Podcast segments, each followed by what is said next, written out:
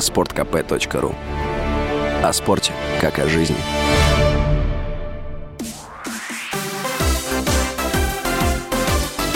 Новости спорта.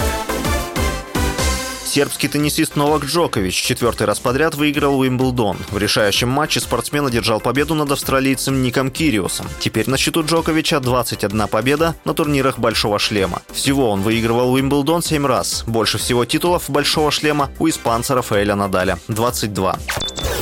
Российский теннисист Аслан Карацев прокомментировал информацию о том, что он подозревается в участии в договорных матчах. По его словам, он ничего об этом не слышал. Отец теннисиста Казбек Карацев заявил, что не верит в информацию о возможном участии сына в подобных матчах. Возможно, это какая-то провокация. 10 июля немецкий телеканал ZDF, ссылаясь на материалы расследования Международной Федерации Тенниса, сообщил, что два теннисиста из топ-50 и тренер подозреваются в участии в договорных матчах. Речь идет о Карацеве, который занимает 42 второе место в рейтинге ATP, грузине Никола Зибасилашвили, 26-я ракетка мира, и белорусском тренере Егоре Яцики. Последний работал с Карацевым с 2018 по 2021 год. В распоряжении телеканала оказалась информация как минимум о пяти договорных матчах, в которых мог быть замешан Карацев.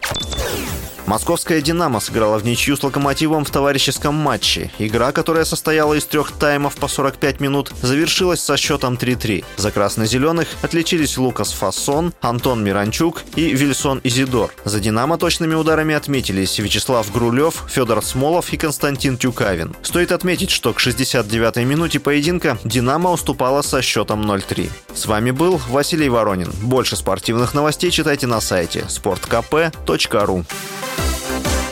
Новости спорта.